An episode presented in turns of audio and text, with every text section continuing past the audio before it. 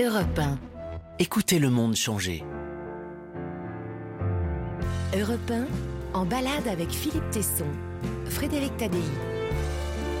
Bonjour, bon dimanche, journaliste, patron de presse, critique théâtral et maintenant propriétaire d'un théâtre à Paris. Cela fait 60 ans que Philippe Tesson habite le paysage médiatique français. L'enfant de Vassigny, petit village du Nord près de la frontière belge, est devenu un vrai Parisien. C'est même une figure du tout Paris.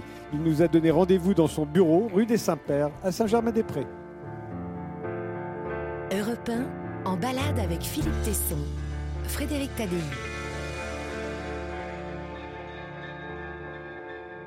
Nous voilà donc euh, dans le bureau de Philippe Tesson. Bonjour Philippe. euh, Bonjour, Frédéric. de nous emmener en balade avec vous aujourd'hui. C'est très beau chez vous, euh, des meubles laqués noirs, un, un tableau de Charles Maton juste derrière vous, euh, une moquette violette, très archevêque, Mhm. Des piles de journaux. Vous lisez tous les quotidiens, tous les news magazines. Je suis journaliste, je vous le répète. Oui, je sais bien. Euh, euh, enfin, notamment. euh, donc, je lis les journaux par fonction. Et vous les conservez. par voilà une pile de, de- de quotidiens. Je conserve le monde, lui, dont on dit que c'est le meilleur témoin de l'actualité. Ce qui reste à voir, mais enfin, c'est quand même un peu meilleur que le reste. Et vous le consultez encore parce que là c'est une pile, vous savez qu'il y a Internet. je n'ai pas d'internet ni d'appareil comme ça, comme vous avez dans les poches de- sur mon bureau. Je suis de la vieille culture, je ne cesserai de le répéter. Ça peut être le thème central de notre conversation si elle dure un moment. Ah oui, oui, Voilà. on peut. Je Mais, par exemple, si vous cherchez un article que vous avez lu dans Le Monde il y a trois mois, vous arriverez à le retrouver là Je suis dans de la cette vieille pile. culture, donc j'ai de la mémoire. J'ai une mémoire qui va jusqu'à l'enfance. Et vous avez toujours le sourire, euh, Philippe Tesson. C'est bizarre pour un critique théâtral. Normalement, on les imagine toujours faisant la gueule. vous non. Non, mais j'ai une bonne nature, je suis indulgent, je suis tolérant. Et, et voilà. Non, c'est vraiment de nature. Enfant, j'étais un joyeux. Déjà. Enfant, Déjà? J'étais un enfant joyeux. je suis profondément. Je trouve l'époque extrêmement triste, la société humaine extrêmement triste. Regardez encore un pompier qui passe aller au secours d'une veuve qui se suicide. C'est comme ça que vous voyez le monde aujourd'hui. J'ai pas cette nature-là. Je suis pas comme vous. Non J'ai- Moi, j'ai toujours trouvé. Si on peut parler un peu de vous. Oui, Je oh. toujours trouvé. euh, Il y a quelque chose de dostoïevskien chez vous. Oui, les possédés, ou les démons Et plus. vous avez souvent l'air désagréable. Moi, jamais. Je suis démagogue.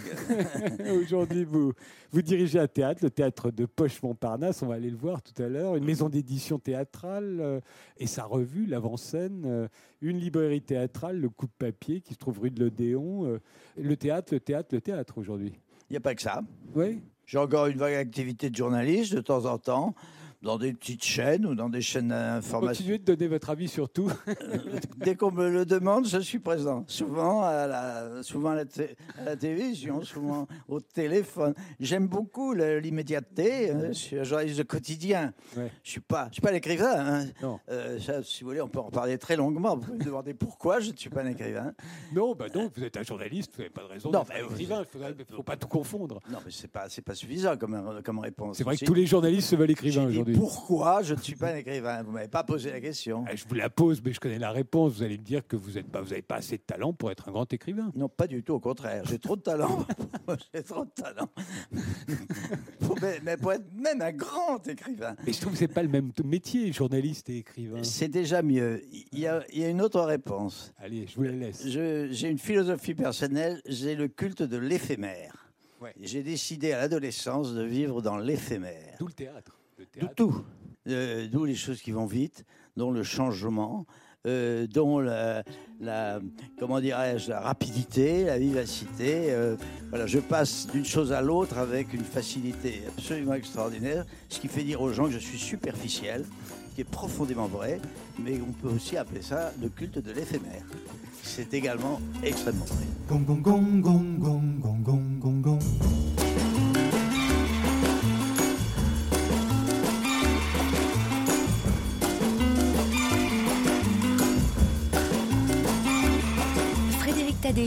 balade avec Philippe Tesson sur Europe 1.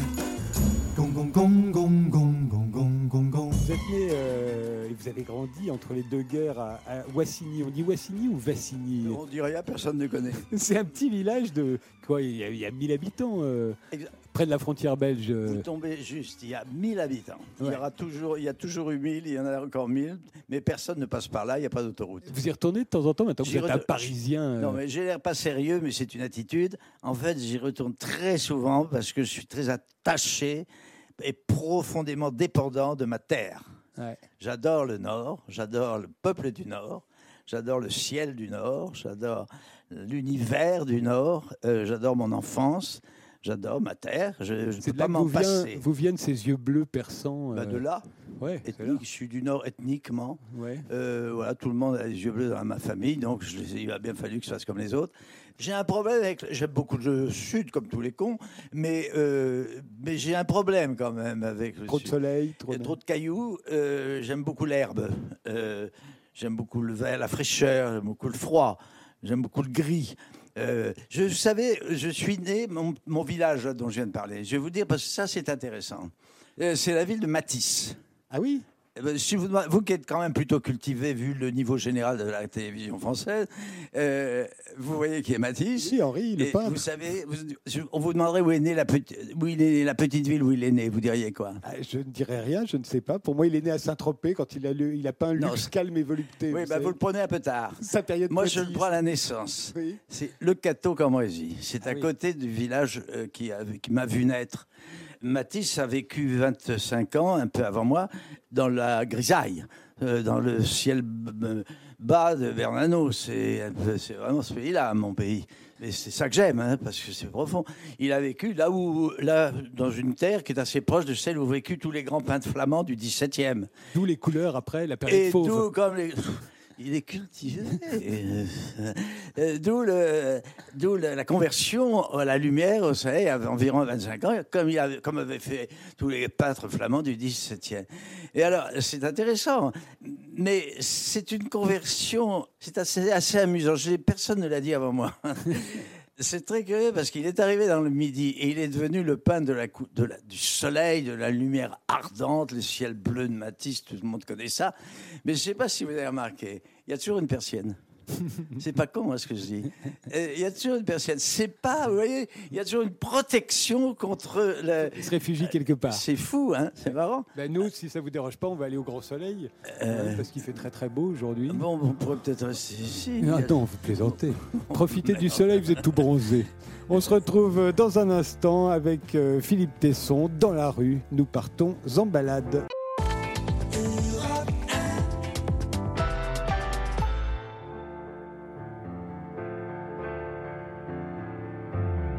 En début d'année, Frédéric Tadei s'était baladé avec Philippe Tesson.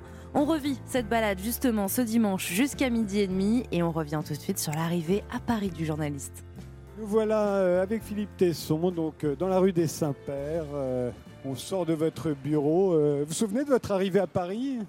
Vous aviez quel âge à l'époque? Comme mon pays était désert sur le plan culturel et éducatif notamment, mes parents m'ont envoyé à Paris comme pensionnaire à l'âge de 10 ans, ce qui est très dur. Et, enfin, c'est pas de ça qu'on parle. C'est très, très difficile à vivre. Donc à 10 ans, je suis venu avant la guerre. On est en 1938, on m'a mis en sixième dans un collège comme pensionnaire à Stanislas. J'y suis resté pendant toute mon enfance et même au-delà de mon enfance. Et le souvenir que vous avez conservé de Paris à cette époque-là, quel effet ça vous a fait Inexistant, j'étais pensionnaire. Ah oui, Euh, on voit rien. J'ai un souvenir, Ouais. j'ai le souvenir de Paris comme d'un exil. Ouais. Euh, je ne suis jamais sorti, sauf euh, une heure par dimanche au jardin de Luxembourg. Je ne suis jamais sorti de la prison de Stanislas, enfin une prison que j'ai vécue. D'ailleurs, il ne faut pas exagérer. euh, C'était avant la guerre et après la, pendant, la- pendant les premières années de la guerre, euh, j'ai été euh, rapatrié dans mon pays, dans un petit collège au Cateau Cambrésis, comme je disais tout à l'heure. Et puis après, pendant la guerre, je suis revenu à Stanislas, où je suis resté pensionnaire. Alors, mon souvenir de Paris est complètement euh, attaché à la, guerre, au contexte historique, comme d'ailleurs le, pas seulement ce souvenir-là, mais tous mes souvenirs d'enfance, d'adolescence et même tous mes souvenirs de vie sont, je les rapporte d'une façon objective, ils se rapportent eux-mêmes, d'eux-mêmes à, à la guerre. La guerre a eu sur moi, sur ma construction personnelle, si je puis dire, une influence considérable. Et, et sur le, le nord aussi, le Et nord de le- la France. euh, Absolument. Moi, à chaque fois que j'y vais, je me promène dans les cimetières militaires euh, qui datent de la Première Guerre mondiale, qui sont des, des mausolées extraordinaires. euh. Oui, J'ai l'impression qu'on ne peut pas avoir grandi dans le Nord, surtout à cette époque, sans en avoir été marqué, non? Euh, C'est très juste, je suis très, très sensible à ce que vous dites là, d'autant plus que vous êtes un homme du Sud. C'est d'ailleurs une des raisons, peut-être. C'est parce que vous êtes un homme du soleil, je pense. Non, non, je suis né à Paris, moi. Oui, mais enfin, Je vous porte êtes... un nom italien, mais... Euh, oui, mais vous êtes, euh, euh, je ne sais pas, euh, euh, historiquement et génétiquement, euh, vous êtes forcément, à mes yeux, un homme du Sud. Oui, oui, sans doute. Sans que- doute. oui, bien sûr.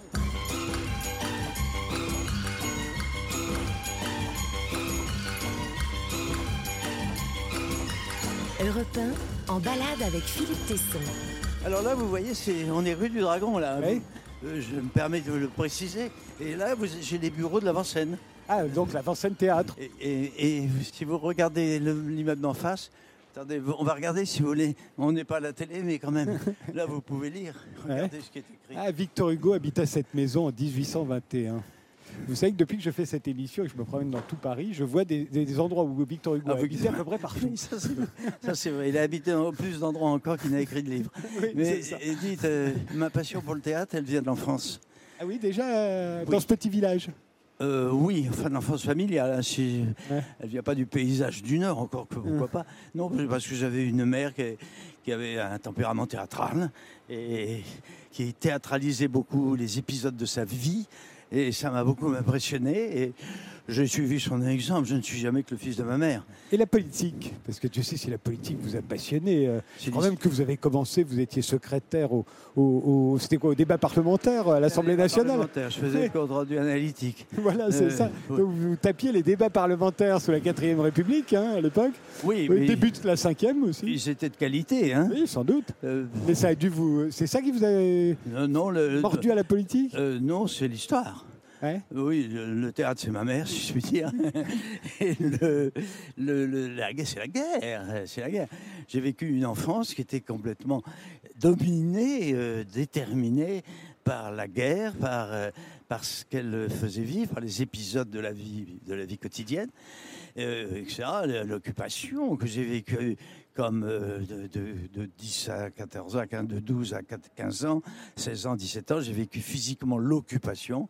J'ai eu la chance, ma famille a eu la chance de ne pas être victime des exactions commises à l'époque par l'occupant et par le reste. Et voilà, mais c'était la, la guerre avec une référence constante, un père prisonnier, par exemple, vous voyez ce que je veux dire? Ouais. une, une référence constante à la guerre. Je suis né dix ans après le traité de Versailles et dix ans avant le... Les accords de Munich. Euh, même pas d'ailleurs. Mais c'est- juste au milieu de ces, deux, ces deux événements considérables, donc bercé dans l'oreille et dans le cœur et dans, l'intelligence et dans, euh, bercé par le récit, le récit d'une guerre et l'angoisse d'une guerre qui, dont on savait qu'elle allait survenir. Donc, La politique, pour si vous, après- c'est. si après ça, on ne s'intéresse pas à la politique, c'est qu'on est demeuré. voilà. Et, et on se distrait avec le théâtre qu'on hérite de sa mère. Et le- le- la boucle est bouclée, le, le tour est joué. On se retrouve dans un instant avec euh, Philippe Tesson.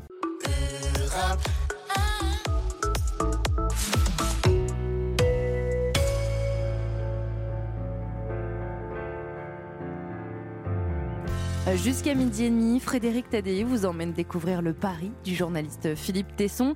Rappelez-vous, on les avait rejoints en début d'année hein, dans le 6e arrondissement de Paris.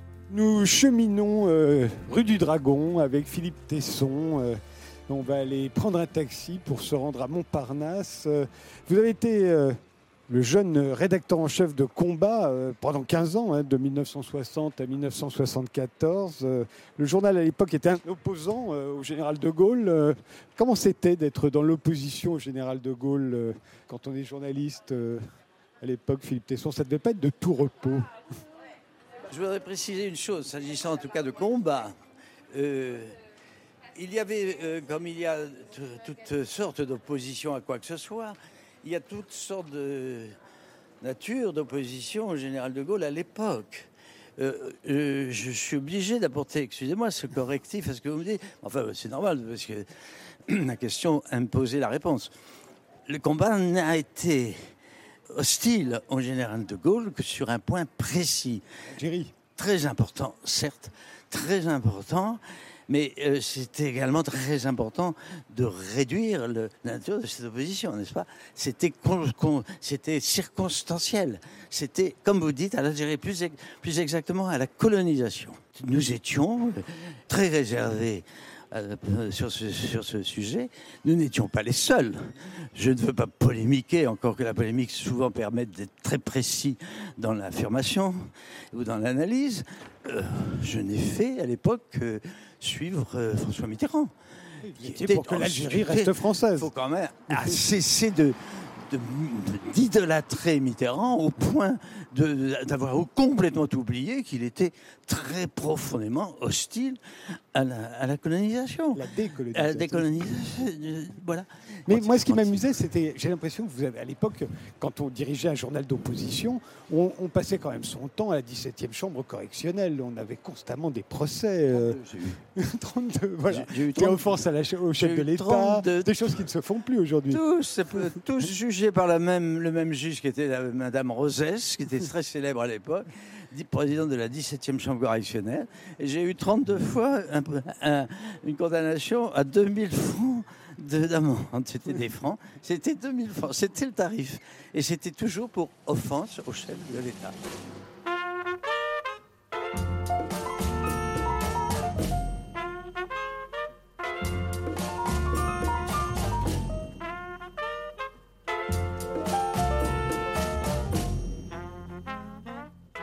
En juin 68, vous êtes présenté aux élections, euh, à l'époque, euh, dans le quartier, je crois. hein. Là, Oui, aux législatives. là chers, chers électeurs, Juste chers électrices, juste à- regardez, ils sont tous aux fenêtres. Juste après mai 68. Je connais toutes les concierges du, du- Et alors, ce qui est drôle, c'est que vous étiez à la fois soutenu par Maurice Clavel, qui était très Et à par gauche, et par, et par Jacques Isorni, l'ancien avocat de et Pétain. Marcy Lassie. Et Ils voilà. étaient tous Et les je crois qu'il y avait Devedjian. Euh, et... Ah, ça, c'était mes, mes, mes hommes de main. Voilà.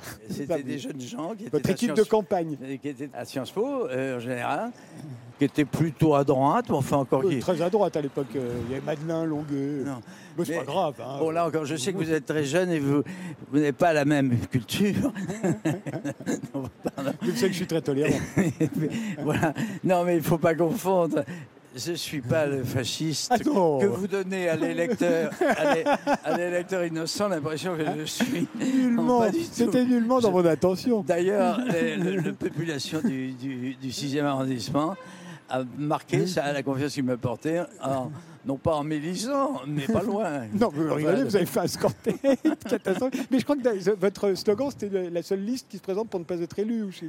J'avais fait ma déclaration, de, déclaration avec euh, Maurice Clavel, que nous avions signé ensemble. C'est quand même une caution, Clavel. Ah oui, oui, Euh, nous ne nous présentons pas pour être, pour être élu. mais pour porter témoignage, mais pour porter témoignage, etc. etc.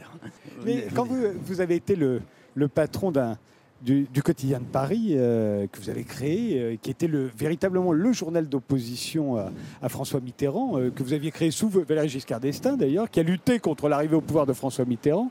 Euh, au même moment, vous étiez le patron des, des nouvelles littéraires, dont vous aviez confié la direction à Jean-François Kahn, qui lui était très pro-Mitterrand, par exemple. Et alors? Ben, je trouve ça amusant d'avoir cette, euh, cette, euh, cette J'ai- tolérance, si l'on Euh, peut dire.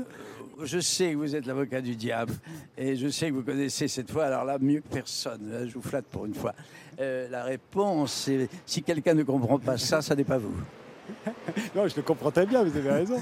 Mais à un moment, ça vous a pas emmerdé quand même Parce que vous étiez vraiment anti-mitterrandien. J'avais été mitterrandien. Et vous l'aviez été avant, vous avez... Oui, J'avais oui. été sous combat, j'avais eu des complaisances pour Mitterrand, notamment pour la FGDS, pour la Convention des décisions républicaines, pour des cellules de pensée proches du Parti socialiste, sans avoir été de gauche. Enfin, j'avais quand même réussi à gagner la confiance de Mitterrand. Je faisais partie de ce petit groupe de journalistes.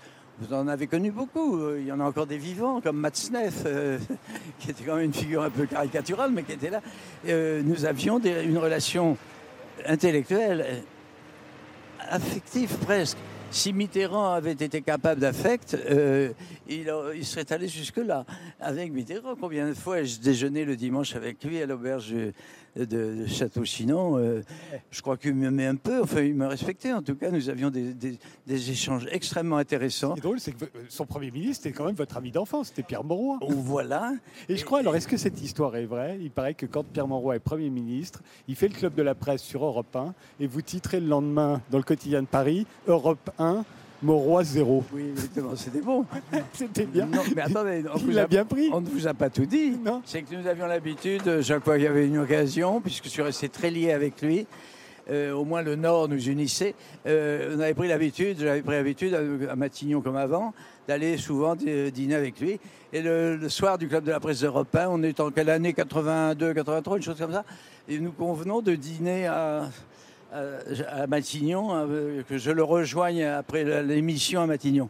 Je prends le temps de faire, les, la- de faire mon, éditorial, je prends le temps de faire la manchette euh, et, et j'arrive. J'arrive et je lui dis j'ai un cadeau pour toi. Ça, il regarde. Il éclate d'un rire tellement franc, tellement innocent, magnifique. Il devient tout rouge comme il faisait tout. L'émotion, il me prend dans ses bras, il rit, il en rit encore dans notre tombe. C'est vrai, c'était formidable ça. On va prendre un taxi euh, avec Philippe Tesson pour nous rendre euh, à Montparnasse. Mais d'abord, puisque c'est la fin de l'été, ben, écoutons Brigitte Bardot nous chanter à la fin de l'été. Europe 1, en balade avec Philippe Tesson.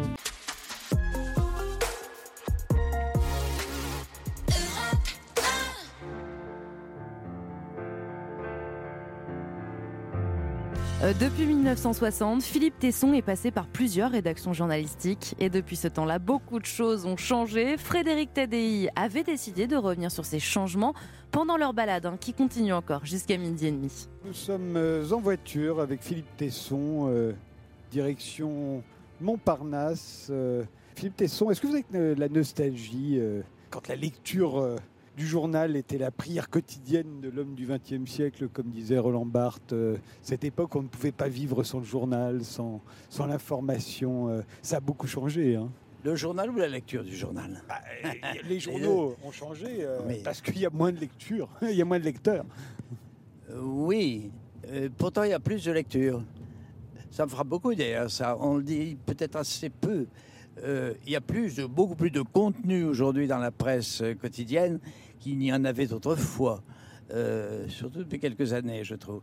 En témoin, le journal dont nous parlions tout à l'heure, c'est-à-dire Le Monde, la pléthore de lectures que nous a offert euh, le, Monde pendant ses vacances, les pages, ce qu'on appelle appelait autrefois les pages magazines, c'est-à-dire les pages intéressantes, certes, mais hors actualité immédiate, ont été démesurées dans le monde cette année, dans le courant du mois d'août. Ça, c'est un problème intéressant.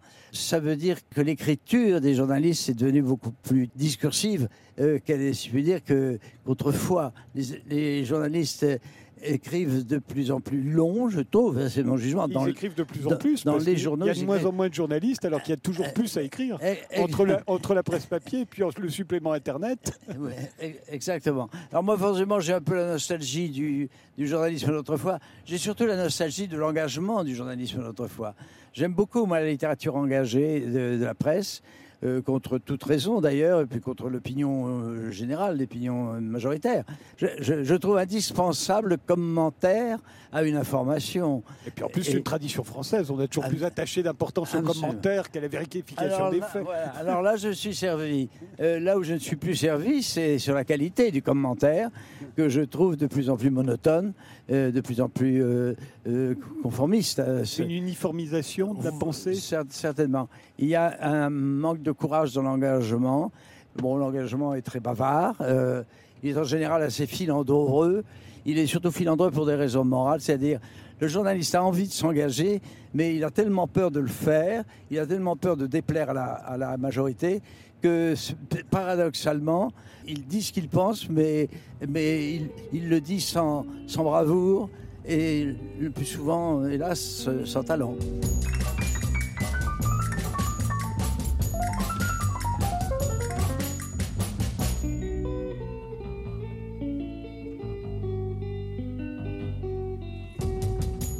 Europe 1, 11h30, en balade avec Philippe Tesson.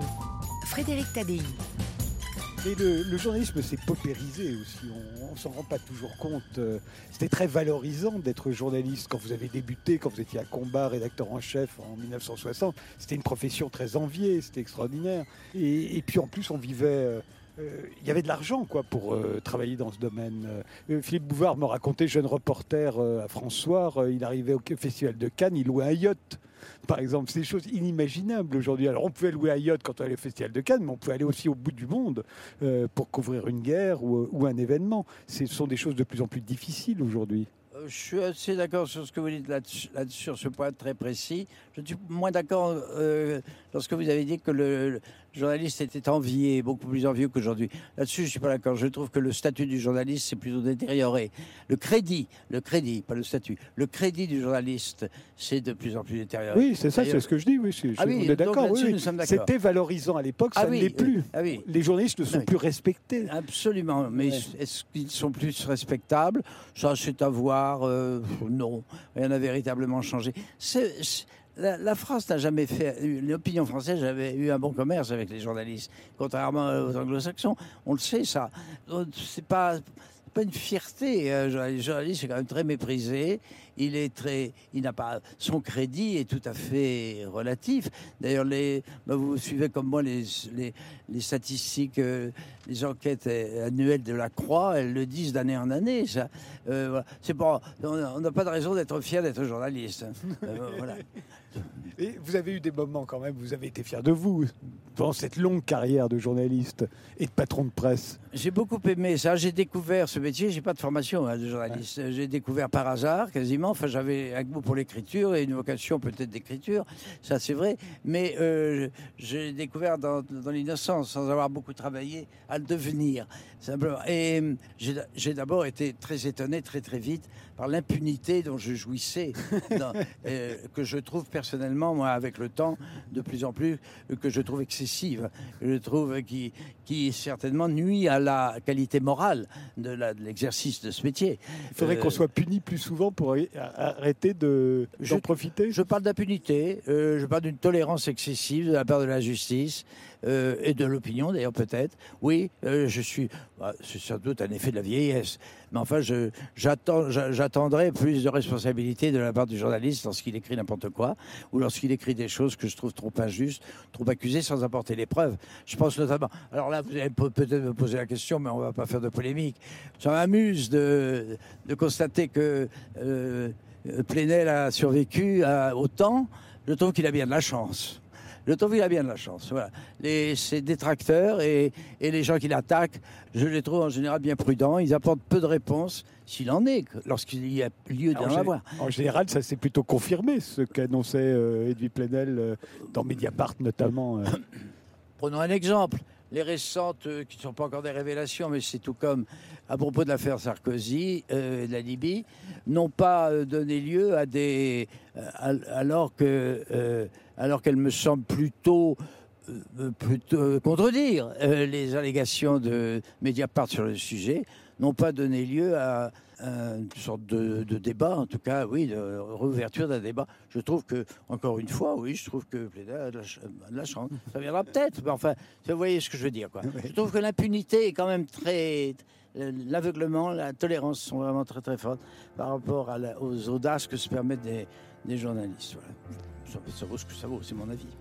On se retrouve euh, dans un instant avec euh, Philippe Tesson euh, à la terrasse du Select.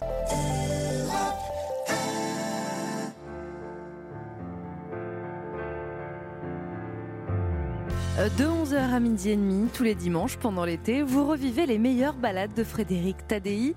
Aujourd'hui, retour sur celle qu'il avait faite avec le journaliste Philippe Tesson.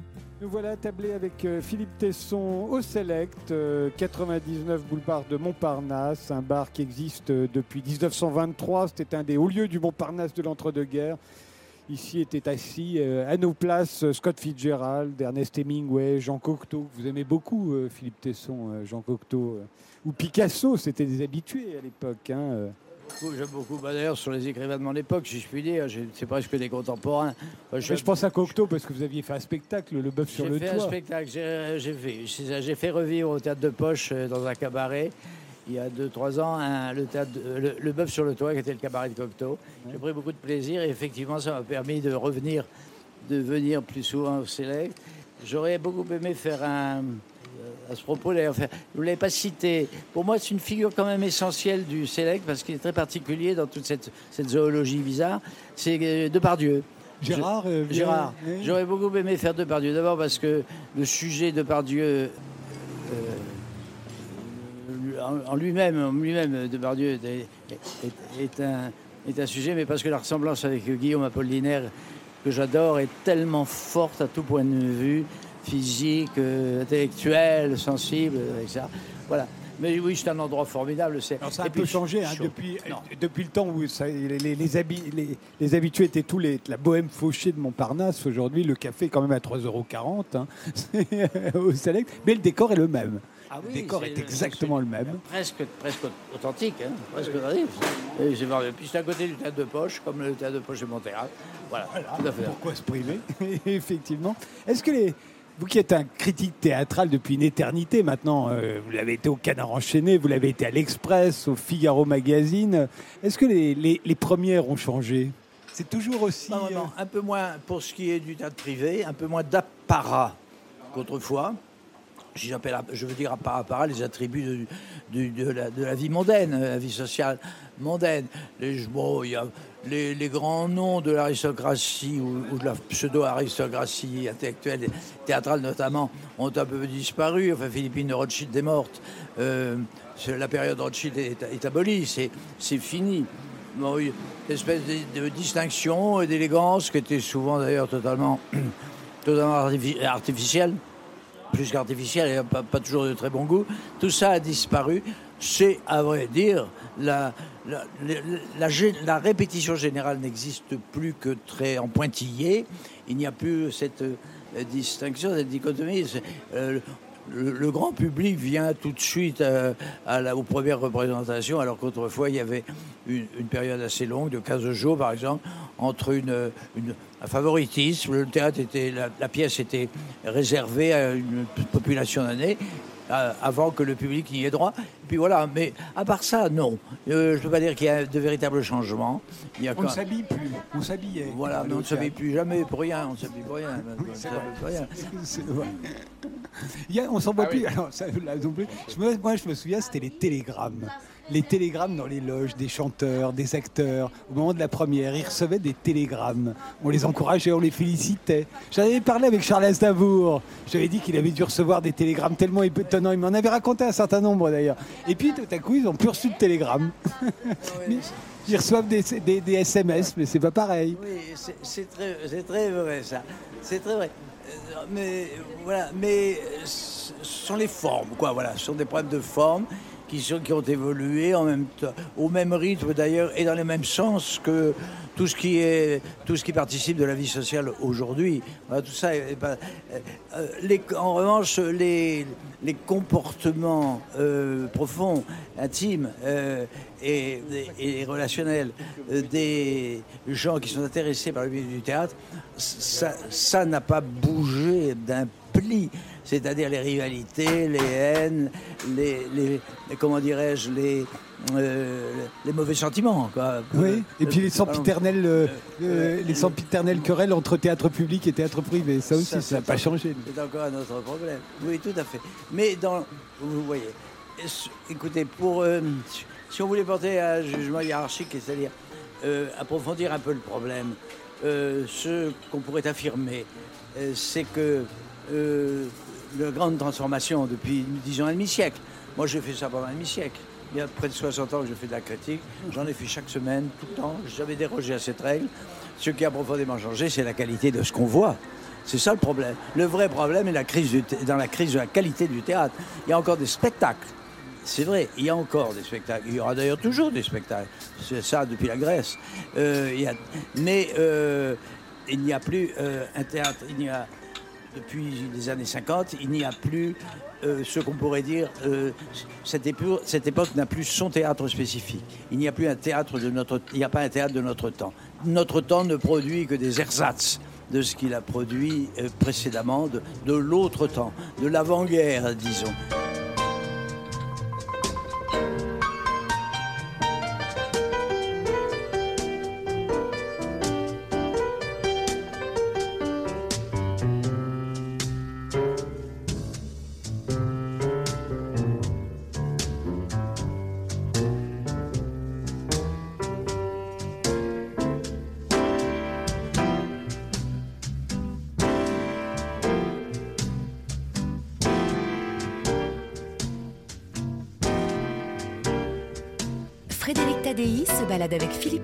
Sur Europe 1. La dernière grande époque du théâtre a été celle de l'absurde et ce qui a suivi l'absurde, c'est-à-dire C'est cette... Beckett. euh, Beckett, euh, Voilà, Beckett. Ionesco. Et, ça- voilà, et ça s'est terminé avec Duras. On pourrait dire ça, en, en gros, euh, il n'y a rien de commun d'ailleurs entre Ionesco et Duras, mais je veux dire, il y a eu une recherche théâtrale, une cré- un effort de création théâtrale, une poésie théâtrale nouvelle.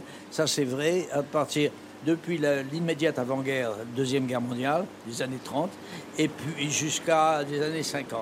Voilà. Après, c'est venu, c'est devenu le temps des metteurs en scène.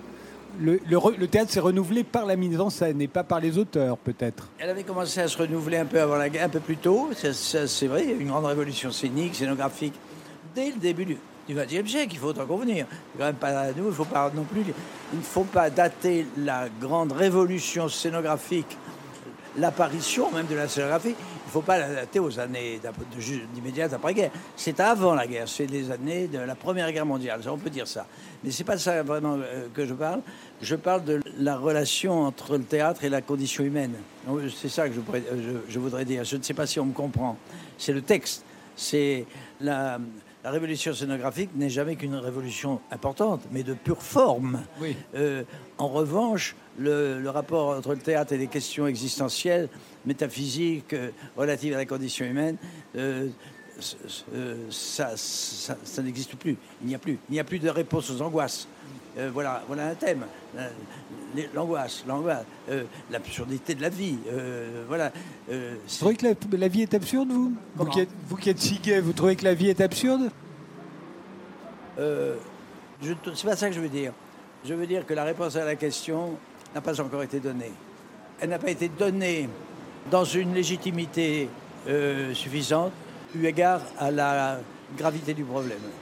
Je veux dire par là, euh, au moins, je n'irai pas jusqu'à dire que Camus euh, a donné une réponse à la question, mais enfin, il a accompli un progrès. La pensée telle qu'elle est diffusée par le théâtre a connu un progrès par la grâce du théâtre de Camus. Le Sartre, c'est encore un autre problème. Euh, voilà, il n'y a plus ça aujourd'hui. Il y a, ensuite, il y a eu la période qu'on pourrait appeler Pinter, qui finalement euh, traite du même problème, euh, toutes choses égales, moins philosophiquement, mais c'est le même problème que qu'e- qu'e- qu'explique qu'explique, euh, euh, Pinter, le même problème que celui qui est tenté d'expliquer Camus. Et aujourd'hui, il n'y a plus ça. Il n'y a plus ça. Il n'y a plus de tentative d'explication de ce problème. Il y a des ersatz, il y a des choses charmantes. Un, un jeune auteur comme euh, Florian ses forces à trouver aussi cette explication. Mais ne je dis pas qu'il échoue, mais enfin, il n'y parvient pas. Euh, vous voyez ce que je veux dire? Euh, Très bien. le problème est ténu. Il, est, il faudrait une conversation approfondie sur ce sujet. Il n'y a même plus de, il n'y a même plus de conversation approfondie sur ce sujet. Il n'y a plus de. Oui, ne c'est comme, est- si on était passé à autre chose. voilà, on ne s'en étonne plus. Euh, basta. Il y a d'autres problèmes. Il y a le problème du cœur, il y a le problème du sentiment et le problème du sexe. Alors là, ça marche. Mais on s'en fout. Euh, le sexe, c'est fait pour qu'on en jouisse. Hein, C'est vrai, entre nous, on est, on est- personne ne nous écoute, euh, personne ne nous voit. Voilà. Bon, le, cœur n'en parle, non pas. Le théâtre du sentiment fait Flores. Le problème du sentiment est sur toutes les scènes du jeune théâtre du théâtre privé notamment. Le théâtre, il y a quatre personnages, en général deux femmes et des- deux acteurs et deux actrices. Le plus souvent, il n'y en a plus que deux euh, et non plus quatre parce que ça coûte moins cher. Parfois même, c'est allé jusqu'à des solos. Il y a de plus en plus de, de- de- de solos, de seuls en scène au théâtre. Mais c'est plus facile à écrire qu'une pièce. hein. Absolument, c'est- ainsi. Et après tout, pourquoi s'emmerder avec des problèmes qui emmerdent tout le monde Ainsi le veut l'époque. Oh, Rigolons un peu et faisons de l'humour. Euh, les belles recettes, ce ne sont pas des, gens de- des acteurs de théâtre qui les ont, ce sont des humoristes, on les appelle ainsi, c'est-à-dire des clowns. Alors je ne veux pas être méchant, hein, il y en a qu'on aime bien, mais c'est quand même misère. C'est misère. Pour un critique de théâtre, c'est bien.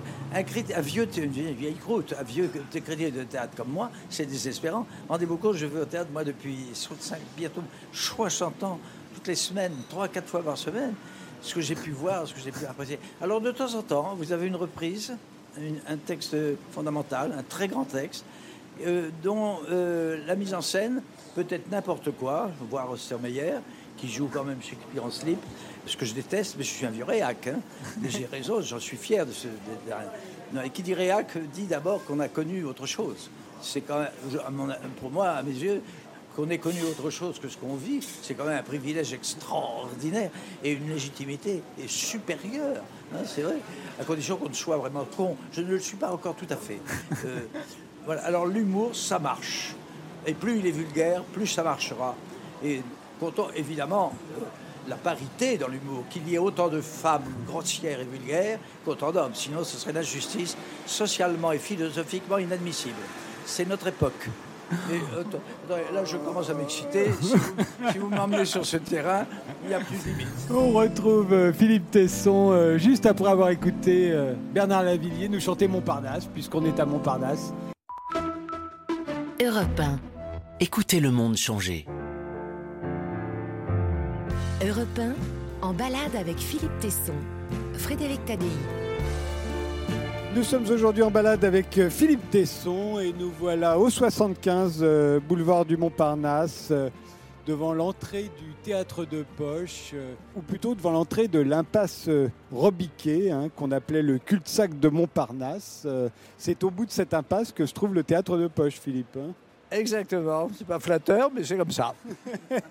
Il n'y a pas un accès à Stanislas, euh, qui était votre collège par ici Oui, c'est là.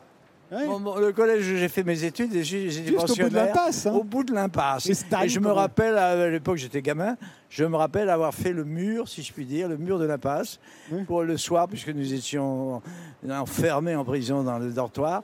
Nous faisions le mur le soir, de printemps, pour aller nous- boire des verres euh, ou, aller au Sphinx. Euh, Stanislas, c'était un très célèbre collège. Euh, Charles de Gaulle y était oui, Il était élève, Oui, oui, oui. Barbé d'Aurevilly, le commandant Cousteau. Oui, oui, oui, absolument, ça ne veut rien dire. Il y a aussi des gens plus anonymes comme moi. Et alors donc ici se trouve le théâtre de poche que vous avez racheté euh, il y a 10 ans maintenant, en 2010. Non, il y a 7-8 ans. Il y a 7-8 ans. Il est, je l'ai rouvert en, il y a 6 ans et demi. Il y a 6 ans et demi. Et- Et alors vous, critique théâtrale, tout à coup vous achetez un théâtre. C'est une façon de passer de l'autre côté. C'est ce qu'on. Exactement, oui, c'est de faire une expérience, oui. De, oui, c'est c'est assez classique d'ailleurs. C'est un, c'est un parcours pas, pas inédit, mais enfin, c'est. Oui, bah, les, les critiques de cinéma deviennent souvent réalisateurs. Euh, Voilà. Depuis Truffaut, euh, Chabrol et Godard, c'est Voilà. devenu. euh, Voilà, ça m'a donné beaucoup de bonheur. euh, Et alors pourquoi l'appelait-on le théâtre de poche? Il est si petit que cela? Ah, mais il est absolument minuscule. Euh, minuscule, il y a deux théâtres. Il y a un théâtre, un théâtre de 120 places, et en haut, 130 places, et en bas, un petit théâtre d'une centaine de places, qui ressemble à un, qui est très apprécié par les metteurs en scène, parce qu'il est très, très obscur. C'est une cave, c'est une, sorte de catacombe, euh, dont la surface, dont l'organisation spatiale est telle que on pourrait y jouer de l'opéra, euh, tellement il est original, dans plein de coins, de recoins. Voilà. Alors, quand on entre dans le théâtre, on se dit le théâtre de poche, tout va être étiqueté, mais pas du tout. On entre, il y a une Bah, grande pièce, euh, il y a la caisse, euh, Il y a un il y a un bar, Il y a un euh, foyer. il y a un a foyer, un foyer comme dans tout théâtre qui Bah, se respecte. Euh, mais enfin, on ne peut pas dire qu'il y, a- y quoi, une soixantaine de chaises.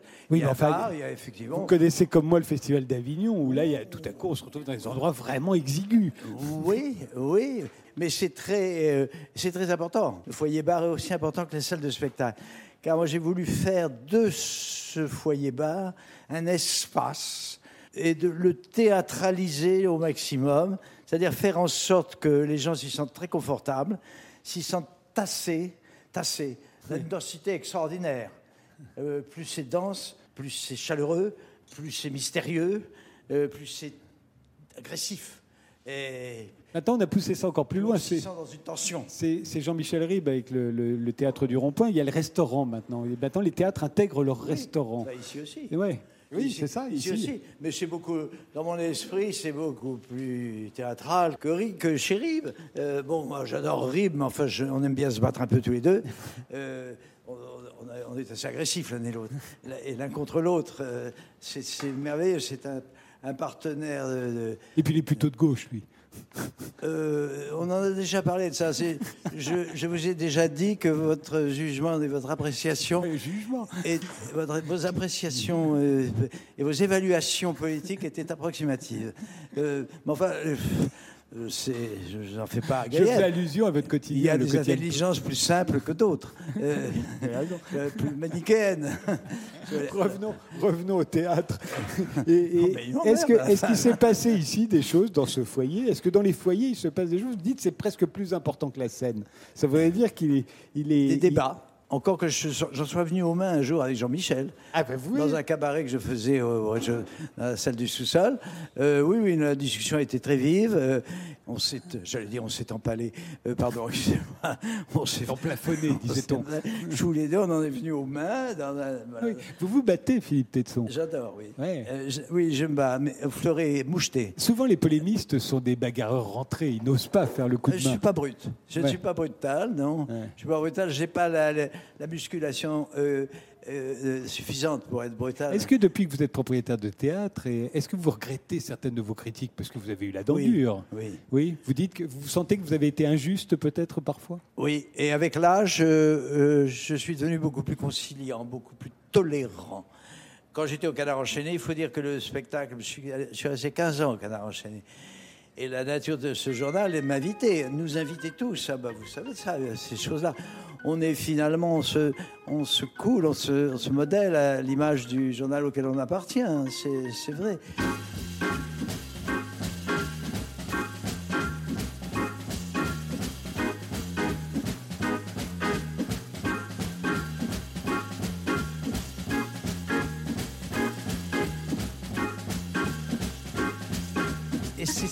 Nous en parlions tout à l'heure. C'est cette impunité dont jouit en France Le journaliste euh, le journalisme que je déplore aujourd'hui. Voilà, c'est une. Oui, mais enfin, on va c'est pas vous facile. sanctionner pour ça. Il se trouve qu'après, c'est vous qui le regrettez finalement. Euh, oui, mais ne, ne pas le sanctionner, c'est inviter à la récidive. Et une récidive qui devient un mode, qui, une mode et un mode, et un mode de pensée. Imaginez si on sanctionnait tous les journalistes qui se trompent. Non, non, je n'ai. Qui vous a parlé de sanctions Euh. Il y a euh, là encore, vous êtes très manichéen. C'est le admettre ou punir. Je ne dis pas ça. Faire comprendre que c'est une question d'éducation. C'est une question d'éducation. Ça commence par l'école. Ça commence par l'éducation. Ça s'appelle la civilité. Je suis très sensible à ça. Et c'est vrai qu'un vieillard, tantôt, euh, j'allais dire, j'allais dire une bêtise. Euh, J'allais dire un vieillard est plus tolérant. Absolument pas. Un vieillard est soit plus tolérant, soit moins, euh, soit moins tolérant. Je ne suis pas encore dans la phase de l'irascibilité. Ça va venir, euh, mais Oui, pas, il, vous, il pas vous- encore. il vous reste quelques belles années. Pour l'instant, donc, vis-à-vis du théâtre, alors que le théâtre mérite plus de sévérité qu'il il n'en méritait lorsque j'étais euh, intolérant, euh, la qualité du théâtre a tellement baissé qu'il mériterait qu'on soit beaucoup moins tolérant que l'on est actuellement. Euh, voilà. Je Mais trouve vous, qu'on est vous allez m'emmener visiter ce, ce théâtre de poche. euh, Ça sera vite fait. oui, comme Non, son nom l'indique. On, on se retrouve. Ouais. À défaut d'un à défaut d'un long discours, il y a des choses amusantes que il y a un passé ce théâtre. Il Bah, y a un passé. Moi, je l'ai repris à, des, des- à un couple de directeurs euh, très âgés qui en avaient fait un endroit assez euh, de bonne qualité euh, entre 1945 et l'époque où j'ai repris. Mais avant 45, il y a un passé qui est très amusant. Il a été à des premiers théâtres où s'est produit Villard. Et il y a des notes de service, il y en a une notamment qui est quelque part sur les murs.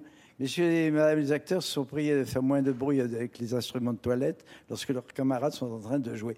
Toutes, toutes, les, toutes les, les notes de Villard avaient trait à la, vous savez, à la, à la, bo- à la bonne organisation.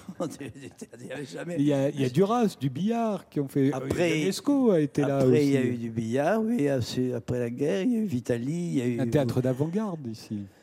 Au billet doux, une avant-garde discrète, euh, pas une avant-garde révolutionnaire, euh, mais une avant-garde de, de qualité, ce qu'on essaie de restituer de temps en temps ici, car vous ne m'avez pas posé une question sur savoir ce qu'on joue, qu'on y joue. Euh, J'ai pas besoin, je suis sûr que je vais les rencontrer ici ou là. oui, si vous y étiez venu souvent, vous n'auriez pas à me poser la question. D'ailleurs, vous ne me l'avez pas posée, donc vous y venez sans doute souvent. Suffisamment. Merci.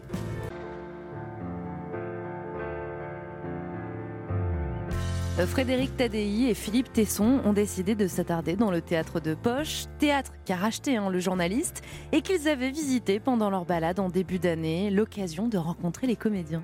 Nous sommes euh, dans la grande salle, hein, c'est bien la grande salle, euh, C'est la moins petite, oui. C'est la moins petite. Et il y a Maxime d'Abeville euh, qui est là, vieille noblesse bretonne. Euh, Euh, normande. Normande ah, oui, oui, oui, au départ. Ah oui. Et Gérard oui. d'Abbeville, euh, c'est de la. Bah, il est, maintenant, il est breton, quoi. Mais euh, Daboville, c'est typiquement un nom normand. D'accord. Voilà, on peut pas faire plus normand.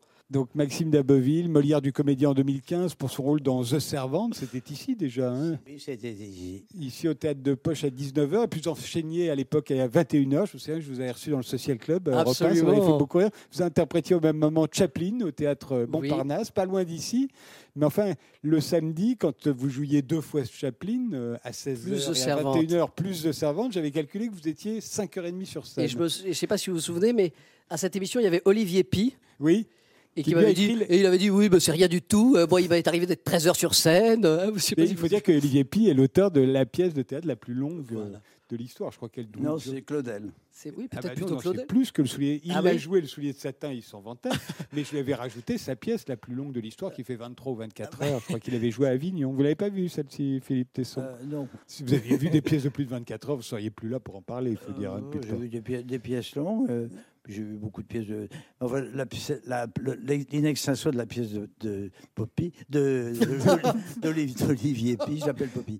Olivier Pi n'a pas été joué que je sache à Paris. Et vous jouez quoi ici? Parce que ici, vous êtes, là, vous êtes un abonné ici. Vous avez- Oui, absolument. Euh, alors là, je joue, je commence euh, le- très prochainement euh, une pièce qui va s'appeler Je ne suis pas Michel Bouquet. Je croyais que vous aviez. vous avez- vous avez- il n'était pas prévu que vous fassiez votre leçon Ah, d'histoire de je- France, alors- première et deuxième partie Je- aussi alors, je fais les leçons d'histoire de France les dimanches. D'accord. Donc euh, à 14h30 la première, à 16h la seconde. Et les Un autres vieux so- spectacle, ça. Comment hein. C'est un spectacle qui, a- qui- qui existe depuis un certain temps. Absolument. Qui a été créé ici, je crois. qui a été créé ici complètement. Et euh, les autres soirs de la semaine, du mardi au samedi, je joue donc mon nouveau spectacle, euh, un autre spectacle seul, Je ne suis pas Michel qui Bouquet. s'appelle Je ne suis pas Michel Bouquet, et qui est en fait, euh, euh, enfin le titre c'est moi qui l'ai qui donné. C'est à partir d'extraits d'un livre d'entretien qu'il a donné avec Charles Berling, qui s'appelle Les joueurs. Et en, en quoi vous n'êtes pas Michel Bouquet? Et Alors non, alors, en fait, je ne suis pas Michel Bouquet. C'est une formule. C'est une formule qui est dans le spectacle, qui- dans ses propos. C'est-à-dire que, disons que toute sa technique de comédien, euh, son école, consiste à disons, disparaître au profit de l'auteur, au profit, de, blanche. au profit de l'œuvre. Exactement. C'est vraiment son école. Et donc, lui, voilà, estime qu'il se dissout complètement. Et donc, à un moment, il dit de toute façon, moi, je n'existe pas, je ne suis rien, je ne suis pas Michel Bouquet. Et il se trouve qu'en l'occurrence, je ne suis carrément pas du tout Michel Bouquet. euh, parce que en plus je fais parler un monsieur qui a 80 ans au moment des entretiens, Ouais. j'en ai pas 40 et je vais pas jouer un, un- un vieux monsieur. Donc évidemment tout c'était un petit un double clin d'œil en fait le titre. Voilà, c'était une manière de créer une distance aussi avec le rôle parce que voilà ses propos sont très universels, bien au-delà de l'acteur. Étant donné la, la fidélité de, de Maxime d'Abbeville, vous ne pouvez plus rien lui refuser, euh, Philippe Tesson. exactement ça. Il vous proposerait de jouer euh, la main de ma sœur dans la culotte d'un zouave, vous seriez obligé de lui dire oui. Ce serait formidable dans, ce- dans le rôle de. Du zouave. euh, ou de la, oui, ou de la sœur. ou, ou de moi, même ma sœur. Bon, bref. Eh ben, c'est c'est trop d'humour. Qu'est-ce que vous avez, vous avez fait, vous, de monter sur scène Vous êtes monté sur scène ici, dans le, le De sur toit, je n'ai pas la prétention, je ne suis pas un, pas acteur, euh, je n'ai pas la prétention de, de jouer des textes écrits pour le théâtre, mais j'aime bien me montrer, je suis démonstratif, et j'aime bien faire des cabarets.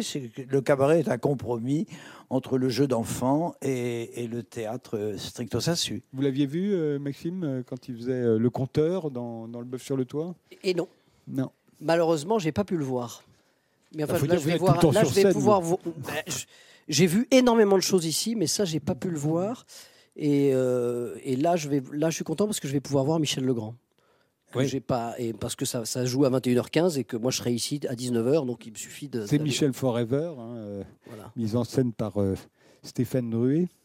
mis en scène par Stéphane Druet, ma fille euh, Daphné, et avec une troupe euh, importante de, de, de quatre chanteurs, de, quatre, de deux acteurs, euh, et qui restitue le répertoire, une partie importante du répertoire de Michel Legrand, euh, dans un scénario euh, de, typique de, de, de, du, registre du cabaret, c'est-à-dire encore une fois ce qui n'est pas vraiment une pièce, mais qui est comme, une, fa- comme un jeu, euh, comparable au jeu d'enfant, dans la spontanéité et la fraîcheur. Moi, j'adore Michel Legrand. D'ailleurs, cette émission est truffée de morceaux de Michel Legrand. Et on va en écouter un de plus. euh, Peut-être sa plus belle chanson, The Windmills of Your Mind, euh, chantée dans la version originale, hein, celle de l'affaire Thomas Korn avec Steve McQueen et Faye Dunaway. Noël Harrison, on l'écoute. Europe 1, en balade avec Philippe Tesson. Round like a circle in a spiral, like a wheel within a wheel, never ending or beginning on a never spinning reel, like a snowball down a mountain or a carnival balloon, like a carousel that's turning, running rings around the moon, like a clock whose hands are sweeping past the minutes of its face, and the world is like an apple whirling silently in space, like the circles that you find in the windmills of your mind, like a tunnel that you follow to a tunnel of its own, down a hollow to a cavern where the sun has never shone, like a door that keeps revolving in a half-forgotten dream, or the ripples from a pebble someone tosses in a stream, like a clock whose hands are sweeping past the minutes of its face, and the world is like an apple whirling silently in space, like the circles that you find in the of your mind. Keys that jingle in your pocket, words that jangle in your head. Why did summer go so quickly? Was it something that you said? Lovers walk along the shore and leave their footprints in the sand. Is the sound of distant drumming just the fingers of your hand? Pictures hanging in a hallway and a fragment of a song. Half remembered names and faces, but to whom do they belong? When you knew that it was over, you were suddenly aware that the autumn leaves were turning to the color of her hair. A circle in a spiral, a wheel within a wheel, never ending or beginning on an ever spinning reel. As the images unwind, like the circles that you find in the windmills of your mind.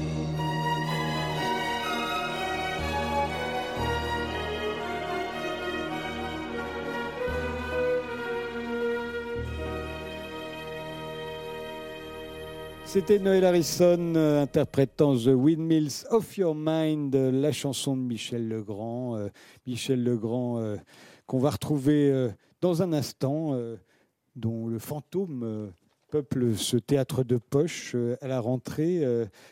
Maxime Daboville, vous aimez Michel Legrand? Je vais être très honnête, je, je connais très mal. Enfin, je- bon, il y a le film, le Podane, mais enfin, sinon, je, je dois dire que je, je- je suis content aussi d'aller voir ça parce que je vais me cultiver et j'aurai l'air moins, moins bête. C'est pour ça. Ouais. C'est pour ça que vous Bah attendez aussi, ce bien spectacle. sûr. Ça fait quoi de jouer dans une salle de, de 130 places? Celle-ci fait 130 places, hein, c'est ça? Et, et- et c'est vrai que quand on dit 130 places, nous, ça nous paraît beaucoup, mais quand on le voit, on se dit non, en fait, c'est très peu, c'est petit. Euh, C'est-à-dire ici, c'est c'est petit aussi, enfin, c'est pas simplement le nombre de places, c'est que il n'y a pas beaucoup de hauteur. Donc c'est voilà, c'est un format très particulier. ça crée une Il faut intimité quand même. Oui, ça crée une intimité, mais euh, disons que cette salle est pas hum, est particulière parce que euh, c'est quand même un théâtre. On est quand même ob- obligé de projeter ici par rapport à la salle du bas, par exemple. Euh, oui, elle est, elle est très très curieuse cette salle en fait. Euh, c'est un un oui c'est un petit théâtre, mais ça reste un, un théâtre. Voilà, il faut quand même euh, une forme de projection. On se retrouve dans un instant avec Stéphane Ruet.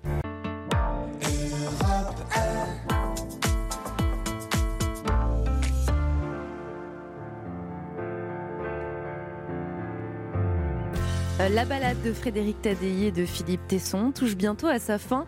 On les retrouve dans le théâtre de Poche, dans le 6e arrondissement de Paris, devant une scène de Michel Forever, un spectacle que le journaliste avait produit en septembre dernier. Et ça arrive à quelle heure Je ne sais pas. Maintenant Eh ben, ils attendront. Oh oui, on n'est pas aux pièces. Oh, qu'est-ce que j'ai fait du poivrier? Ah. Ah,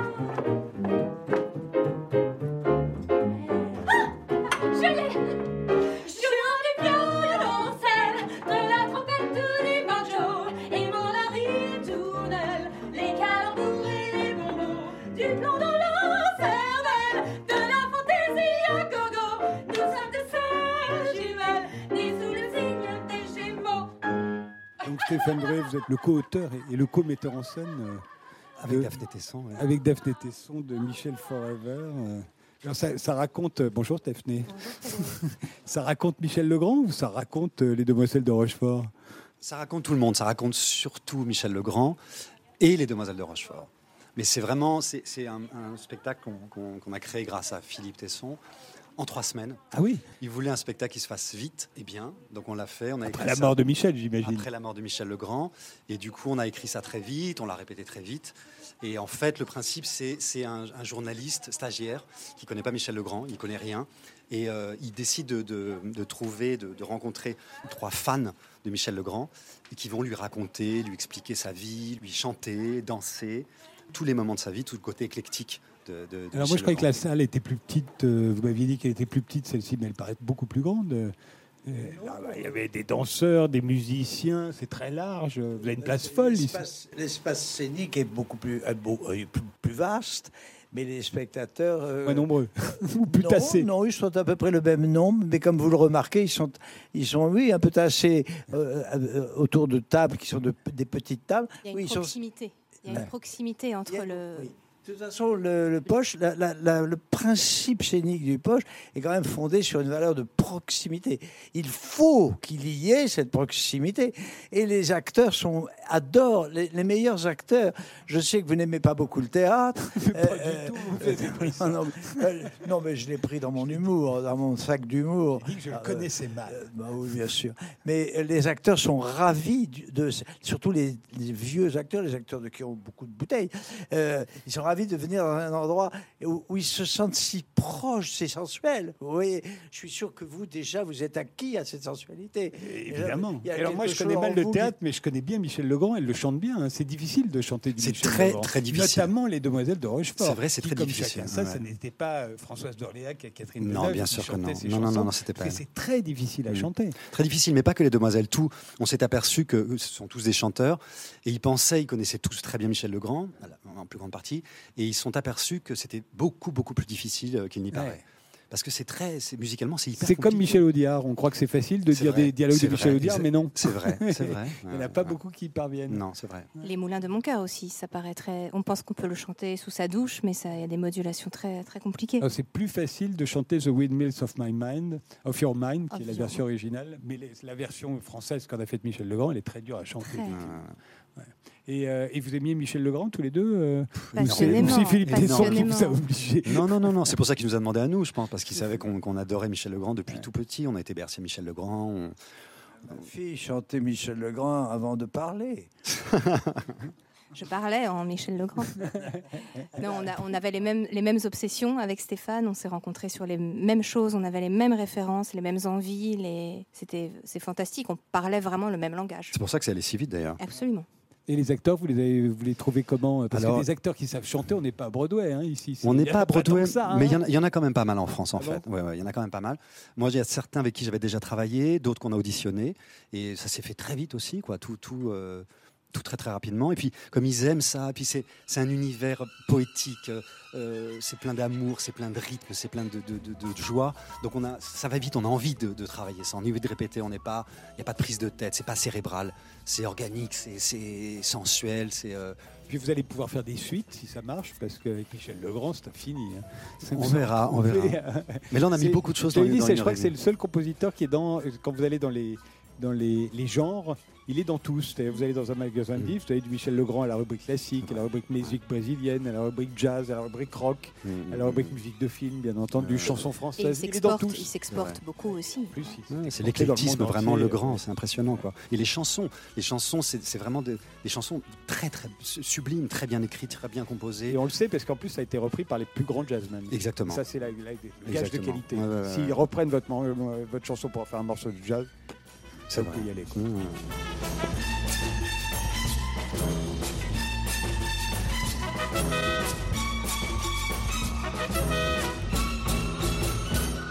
Bon, bah, vous avez une rentrée chargée, euh, Philippe Tesson. On a beaucoup de choses, il y a toujours beaucoup de choses. Il y a 10 spectacles par semaine ici, à peu près, entre 10 et 12 spectacles. Il y en a 4 à 5 euh, par jour. Quand je dis qu'il y en a 10, je veux dire que sur la semaine, il y a environ une dizaine de spectacles. Le- par exemple, un spectacle typique tous les jours. Alors celui-là, les quatre principaux, les quatre fondateurs, pour cette saison, ça va être quoi? Ça va être euh, euh, d'Aboville que vous venez de voir, dans Bouquet, dans Michel Bouquet.